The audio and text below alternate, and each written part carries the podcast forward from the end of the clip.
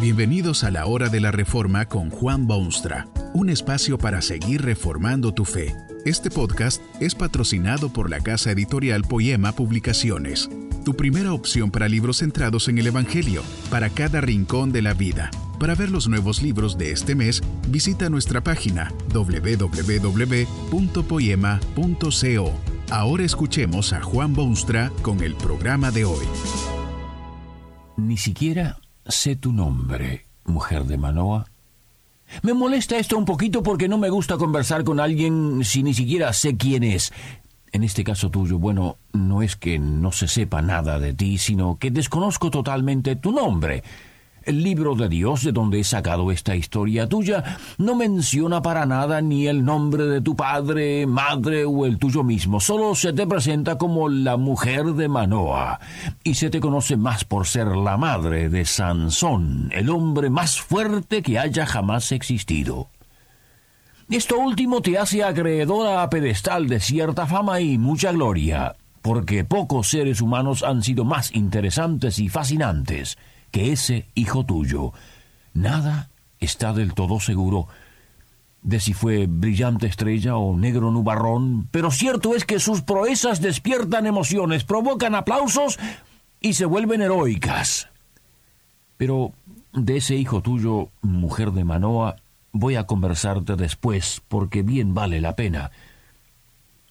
Al echar un vistazo sobre lo que dice la Biblia de ti, mujer de Manoa, lo primero que salta a la vista es que tú eras una mujer totalmente dedicada a tu esposo. Parece como que la Biblia no quiere reconocerte mérito propio alguno, sino que prefiere ubicarte constantemente junto a tu esposo. Jamás se te permite aparecer por ti misma o se te menciona por nombre. Siempre que aparece tu caso es en asociación con Manoa. Casi cada vez que se habla de ti se dice que es Manoa y su mujer. ¿Qué sorpresa habrá sido para ti verte frente a frente con un ángel del cielo, o por lo menos con un ser totalmente desconocido que te traía noticias de las más inverosímiles?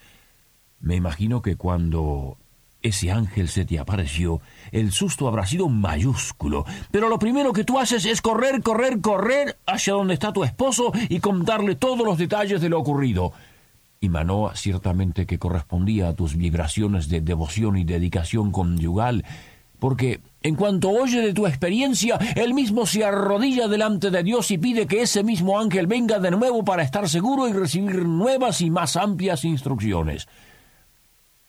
Después se te ve junto a tu esposo Manoa a cada paso de tu existencia. Parece como que no tenías vida aparte de él. El ángel se aparece a Manoa y su mujer. Ese ángel hace milagros delante de Manoa y su mujer. Más tarde el ángel de Dios volvió a aparecer a Manoa y a su mujer. Cuando se te apareció el ángel de Jehová por segunda vez, de nuevo te tú estabas sola en el campo. Hubiera sido perfectamente lógico para ti guardarte ese secreto y monopolizar esa visita celestial, eh, pero en vez de sentarte a los pies de aquel ángel visitante, corres a toda prisa para ir en búsqueda de tu esposo y hacerlo venir a él para que sea testigo de esta experiencia extraordinaria de estar con un mensajero del mismo cielo. No es fácil para una mujer perderse totalmente en su esposo por fiel y amante que sea. Siempre hay la personalidad propia, los deseos personales, las idiosincrasias particulares que reclaman atención. Pero tú eras mujer de Manoa y en su interés está el tuyo y lo que le produzca a él satisfacción también la producirá para ti.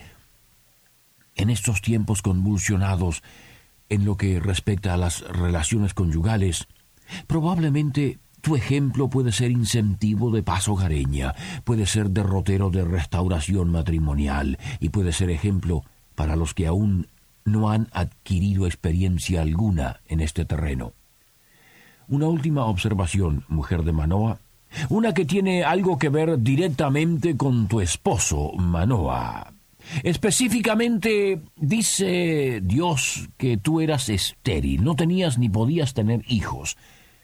Eso hubiera sido suficiente razón para dejarte abandonada en alguna carretera. Pero Manoa se aferra a tu persona, te ama y anhela permanecer a tu lado. Esto me dice volúmenes sobre tu dedicación, porque muchos otros hombres se hubieran desprendido de ti sin haber pensado más de un minuto. Tú que habías ganado el corazón y respeto de Manoa, tu marido, y eras además muy obediente a Dios al punto de ser ejemplar. Inmediatamente reconoces que esa aparición no puede ser otra cosa que un ángel o ángel o hombre de Dios, un representante de ese Dios a quien habías orado tantísimas veces y a quien habías pedido tantas cosas en esos momentos de oración.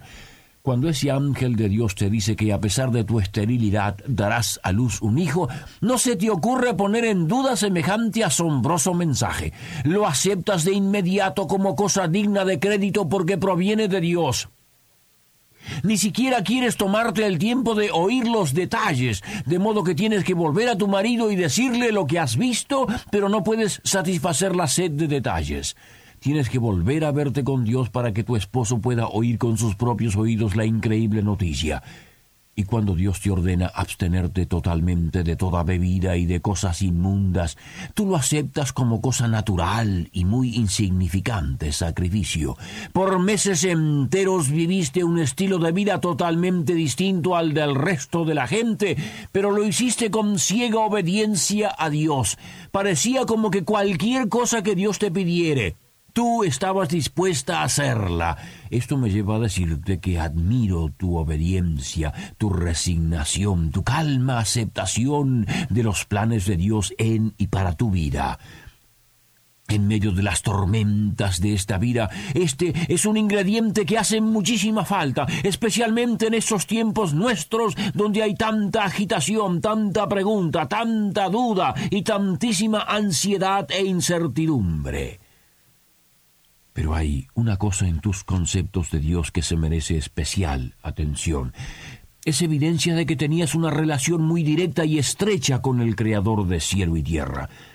Luego de haberse aparecido este extraño visitante y de haberse regresado al cielo prácticamente en las llamas del fuego de un sacrificio, tu esposo Manoa casi que se descompagina totalmente se da cuenta que tanto tú como él han tenido espectacular privilegio de estar en la presencia de Dios. Manoa se preocupa hondamente porque sabe que nadie puede ver a Dios y vivir. Expresa su desmayo con estas palabras. Ciertamente moriremos porque a Dios hemos visto. No me cabe duda alguna que Manoa creía esto con toda la sinceridad de su alma. Tenía un concepto de Dios que no le permitía ver en él sombras de misericordia y de compasión y de amor y de ternura. Y esta fue tu respuesta.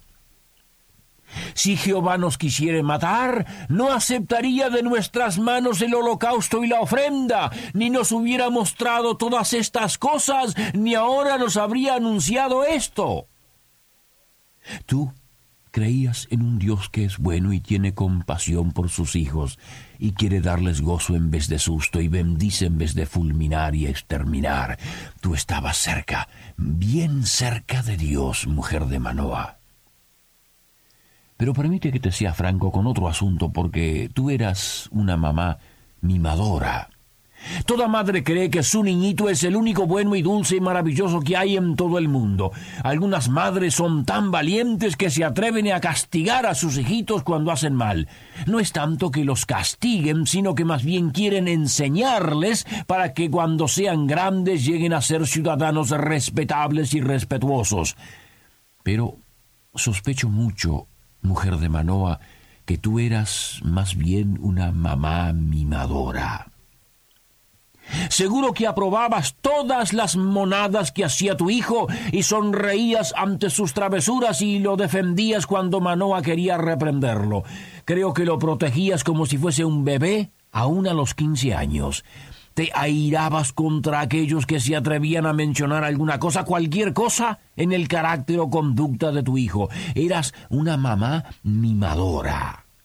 Prodigabas tus mimos a ese hijo especial, anunciado por Dios y dedicado al nazariato, en presencia de vecinos o en la soledad maternal.